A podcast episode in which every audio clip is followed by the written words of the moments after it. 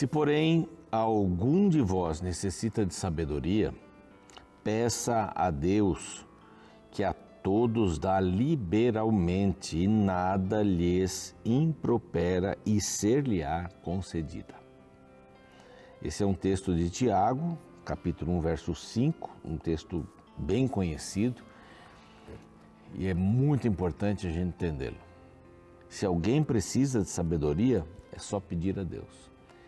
É, você lembra daquele texto de quem precisa, quem bate, a porta se abre, quem pede, recebe tal. Muita gente confunde esses textos de, dessa natureza como se Deus desse coisas, carro, casa, emprego. Tá, Deus está por trás de todas as coisas. Mas, na realidade, esse texto fala sobre dons espirituais. Todos os dons espirituais que você precisar, Deus vai lhe conceder. Mas você tem que pedir. E aqui diz assim: necessita de sabedoria? Peça para Deus. Deus vai dar a todos liberalmente. Sabedoria é uma coisa que Deus gosta de dar. Deu a Salomão, e olha que resultado bom nos primeiros anos do seu reinado, não? Depois ele se achou, né? É, com, com, muita sabedoria, né? Acima do que dos outros, foi uma tentação para ele. Mas aqui é, um, é uma situação bastante inusitada. Você e eu podemos ser pessoas sábias. Conhecimento é a gente ajuntar um monte de informações. Ah, coloca, coloca tudo na cabeça, um monte de informações. Inteligência é você pegar essas informações e colocar nas gavetinhas. E sabedoria é saber, uma redundância, né? Mas saber qual delas precisa ser aberta primeiro para qualquer situação. Isso é sabedoria. Então, conhecimento é juntar, inteligência é organizar e sabedoria é escolher, é ter esse, essa, essa visão de escolha. Deus pode dar isso para gente. Isso é a palavra dele. E este aqui é o programa Reavivados por Sua Palavra, aqui da TV Novo Tempo. Nós estamos no YouTube, todos os dias ali às seis da manhã é disparado um programa novo, um capítulo novo, portanto. São 1189 capítulos então, um capítulo novo é disparado todos os dias, às seis, repetido às onze e meia da noite e às três da manhã.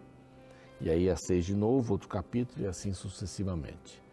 E eu quero fazer um convite para que você se inscreva em nosso canal lá no YouTube. Nós já estamos bem pertinho do meio milhão.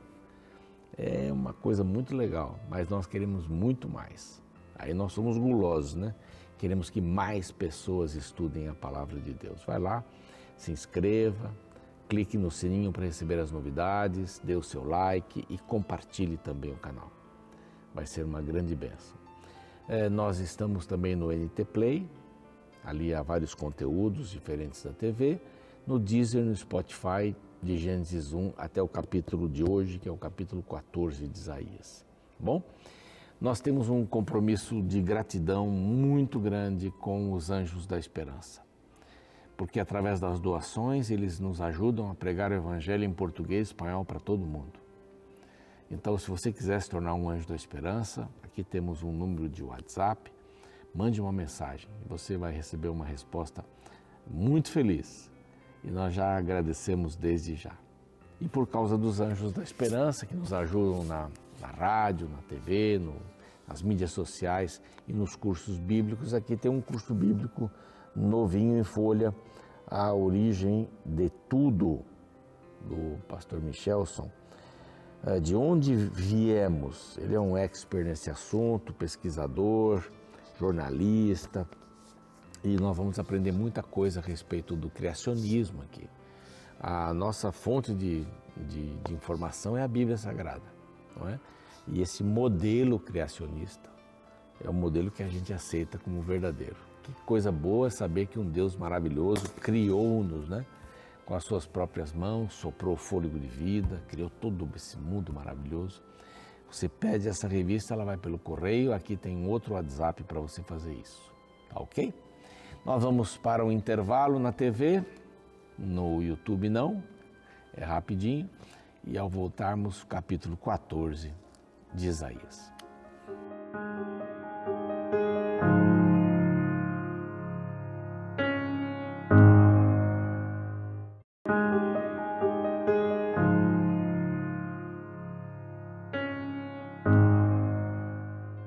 Muito bem, já voltamos com o seu programa Reavivados por Sua Palavra.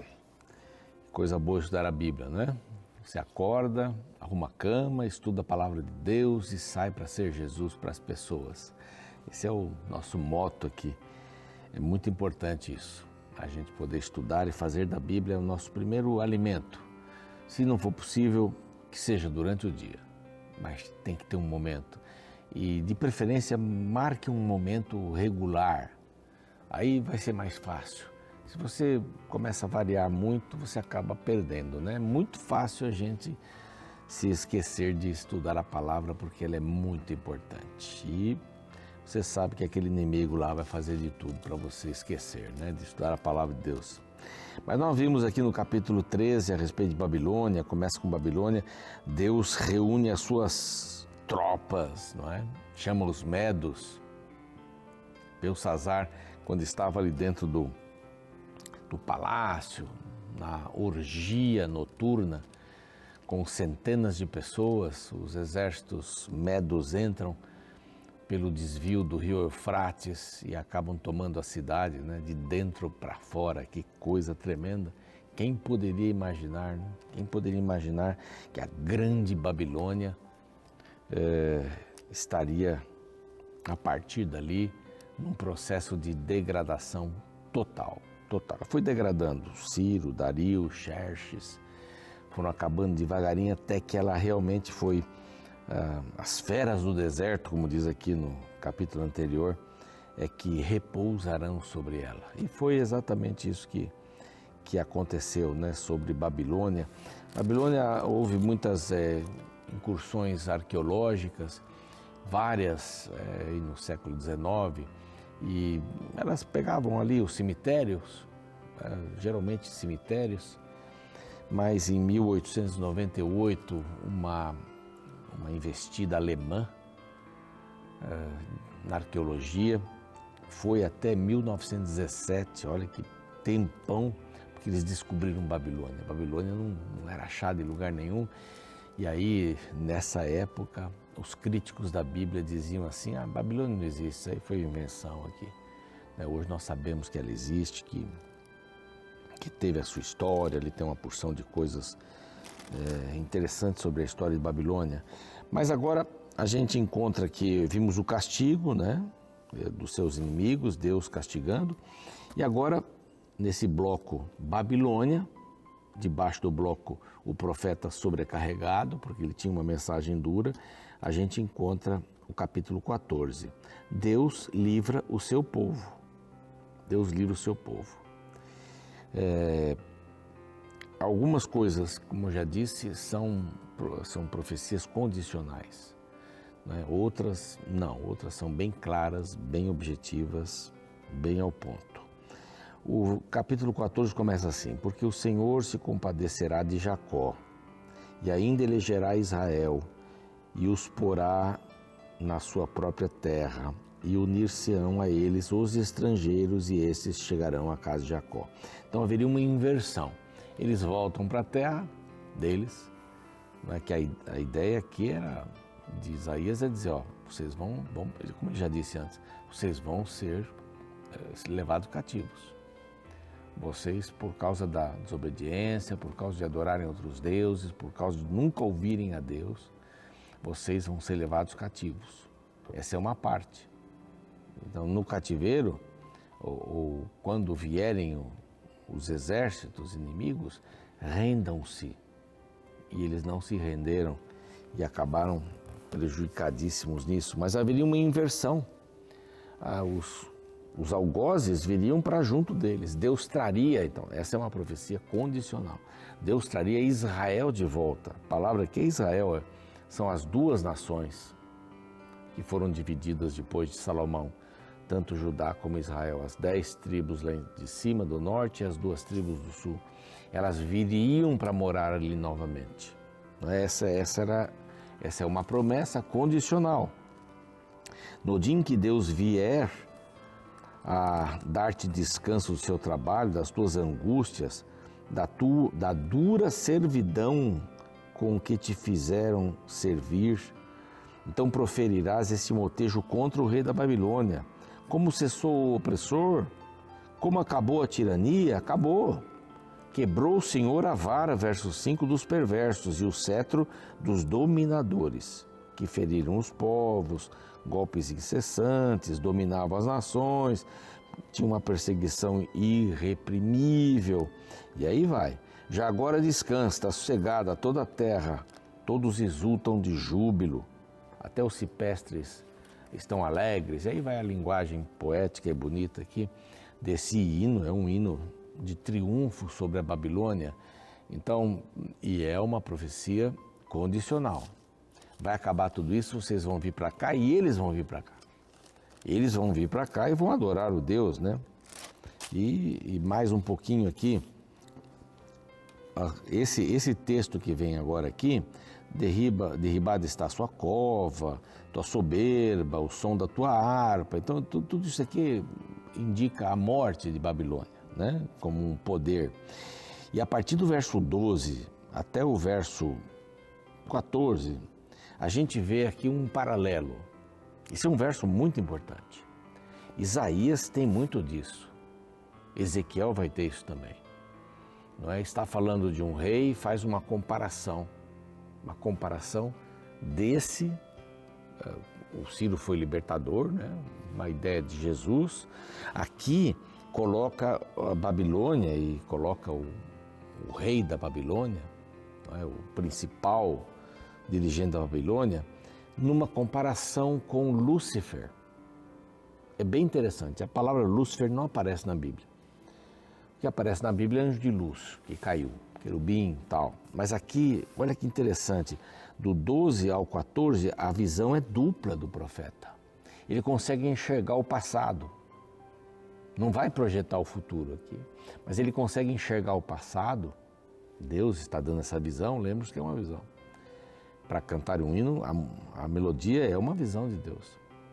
Então ele coloca aqui um paralelo entre o rei da Babilônia e Satanás e Lúcifer no céu. Lúcifer antes da queda, já é o início da queda aqui, né? E olha que linguagem impressionante. Como caíste do céu, ó estrela da manhã, filho da alva. Essa linguagem é tanto para o rei da Babilônia como também para Lúcifer. Como foste lançado por terra, tu que debilitavas as nações. A linguagem aqui bem, bem cabível para o rei da Babilônia. Tu dizias no teu coração: Eu subirei ao céu, acima das estrelas de Deus exaltarei o meu trono, e no monte da congregação me assentarei na extremidade ou nas extremidades do norte. Subirei acima das mais altas nuvens e serei semelhante ao Altíssimo Contudo, serás precipitado para o reino dos mortos, no mais profundo do abismo. É uma linguagem paralela aqui. Impressionante essa linguagem paralela. Aí você tem apoio de Apocalipse 12, você tem apoio de Ezequiel 28, 14 em diante, vão formando essa ideia de como o pecado foi introduzido no céu. E aqui eu digo rapidamente como o pecado foi introduzido. No reino de Deus só havia nós. Façamos o homem, nós. É, é uma maneira para identificar o reino de Deus, nós. Quando Lúcifer põe no seu coração, esse anjo de luz, esse querubim coloca no seu coração, aqui diz, ó oh, estrela da manhã, filho da alva e tal, fosse lançado por terra, debilitava as nações, tá aí um pedaço para o rei e um pedaço também para esse anjo que disse: Eu subirei ao céu. Uma linguagem do rei uma linguagem do anjo também. O meu trono e no monte da congregação me assentarei na extremidade do norte, que era a parte mais importante do mundo, o norte. Subirei acima das mais altas nuvens. Pensamento do rei, pensamento de Lúcifer, e serei semelhante ao Altíssimo. A ideia do louco império babilônico, do seu líder maior, era ser igual ao Altíssimo, ser igual a Deus. Né? É, é bastante isso, né? Por isso que fala muito sobre orgulho, a queda, tal, tal, tal. Mas aqui é a mensagem que Lúcifer passava, que esse anjo do mal que se tornou do mal passado. Eu subirei, eu, eu, eu, eu. Serás precipitado para o reino dos mortos. Será precipitado. Aqui é Apocalipse 12, né? quando ele foi lançado para fora. Então aqui a gente tem uma clara ideia desse processo do pecado lá no, no céu, no reino de Deus, antes da criação da, da terra, antes de, de tantas coisas. Então, esse capítulo é um capítulo muito importante por causa dessa visão dupla aqui que a gente enxerga. Tudo começou no coração de um anjo criado por Deus, e aí você pergunta por que, que Deus permitiu? Por que, que Deus cria? Porque Deus cria seres autôma, autônomos, né? autônomos. Não seres que são dominados, seres que não pensam, seres que não podem tomar uma decisão. Ele tomou uma decisão. Ele queria ser igual a Deus, mas não no caráter, no poder. Esse é o grande problema. Né? Bom, os que te viram e te contemplaram hão de fitar-te dizer: Este é o homem que faz estremecer a terra e tremer os reinos. Quer dizer, quando Deus colocar a mão sobre Babilônia, esse daí, não é? Que punha o mundo, assolava as cidades, todos os reis das nações, sim, todos eles jazem com honra, cada um no seu túmulo, mas tu és lançado fora da tua sepultura. Fora. Tá, a idade, a, a ideia também dupla aqui de Lúcifer, né? Levantar-me-ei contra eles, diz o Senhor dos Exércitos, 22. Exterminarei de Babilônia o nome, os sobreviventes, os descendentes e a posteridade, diz o Senhor. Reduzi-la-ei à possessão de ouriços. E aí vem a destruição total e tudo mais. Então, a confirmação da ideia. Se alguns. É, se o reino, se Deus vai trazer de volta os cativos, tanto de um como de outro, de Israel como de Judá, para congregarem juntos, não é? Babilônia vai servi-los, isso é condicional, porque o povo não fez o que deveria fazer. Né? O povo não retornou, o povo não retornou lá de, de Babilônia, mas os de Samaria não retornaram e o povo também não obedeceu a Deus. Então Jerusalém não se tornou o centro do mundo e nós vamos ver mais para frente isso, essas ideias. Mais dois, dois países aqui, dois reinos contra os assírios. Já falamos bastante sobre os assírios. Os assírios, eles é, foram usados por Deus, é? foram instrumentos de Deus para combater Israel, para combater também é, Judá, porque os assírios depois se viraram contra Judá e foram atrás e acabaram com as cidades ao redor de Jerusalém, acabaram com a lavoura, e no ano 701, ali diante, Senaqueribe, diante de Ezequias, então faz aquelas ameaças todas, abram as portas, vamos dar comida para vocês e tal. Isso aqui vai aparecer depois, acho que no 37, 36, Isaías também um pouquinho disso. Mas esse exército grande, no ano 701, teve uma derrota. A derrota não foi para Judá, a derrota foi para Deus porque Deus destruiu o exército que estava ali pronto para acabar com, com Judá. Mais uma chance Judá recebeu. Mais uma chance. E finalmente os, os babilônicos vieram e acabaram com tudo, né? com tudo. Bom, Senaqueribe foi esse aí. Quebrantarei a Síria na minha terra e nas minhas montanhas e pisarei para que o seu jugo se aparte de Israel e a sua carga se desvie dos ombros dele. É, na, na própria terra, os, os assírios foram começaram a ser destruídos na própria terra de Judá, porque foi ali que Deus os destruiu. Depois veio a Babilônia e acabou com eles assim, fácil, fácil. Né? É, houve uma, uma guerra nesse sentido. Filisteus, você sabe que os filisteus foram ah, o espinho na carne do povo de Israel foram o espinho. E aqui Deus diz assim: eles também passarão por isso. Eles também passarão por isso. Não te alegres tu, toda a Filístia, né? Porque por estar quebrada a vara que te feria, que era, é, que era Israel, né? No tempo de Davi, Os filisteus sofreram bastante, depois os outros também, com os países, mesmos países divididos, né? Os primogênitos dos pobres serão apacentados e os necessitados se deitarão seguros, porque eles deram muito trabalho. E quem os destruiu foi a Assíria. Olha, Deus usando um que depois vai acabar destruindo também. Quem os destruiu foi a Síria. Que se responderá, pois, os mensageiros dos gentios, que o Senhor fundou a Sião e nela encontra refúgios aflitos do seu povo. Quer dizer, essa também é uma profecia condicional.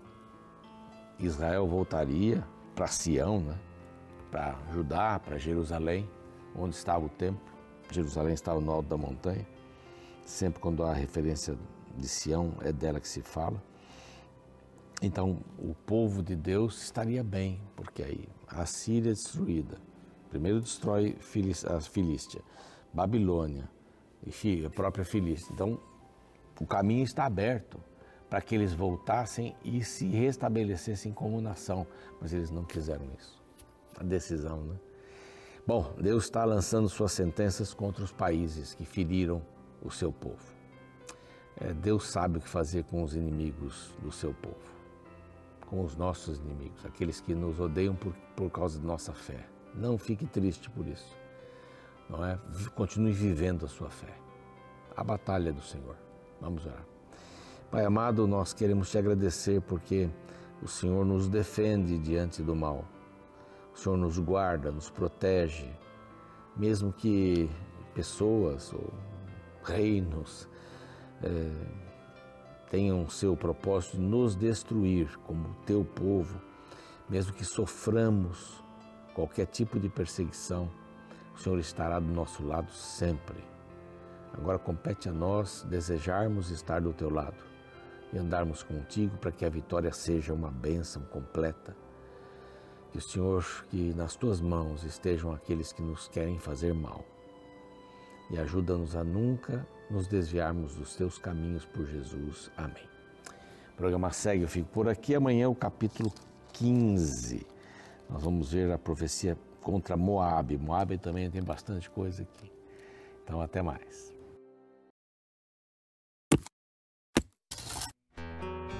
Na cultura antiga da Babilônia, o rei era considerado um deus na terra, o qual deveria ser adorado pelos homens. Entre os cananeus, o rei era representado pelo grande astro como a estrela da manhã, a qual apontava para a superioridade do monarca. No capítulo 14 de Isaías, encontramos um cântico que anuncia a queda de Babilônia. Porém, o texto destaca que maior que o desejo de grandeza do rei foi a sua ruína. A partir do verso 12 lemos: Como caíste do céu, ó estrela da manhã, filha da alva, como foste lançado por terra, tu que debilitavas as nações, Tu dizias no teu coração: Eu subirei ao céu, acima das estrelas de Deus exaltarei o meu trono, e no monte da congregação me assentarei, nas extremidades do norte.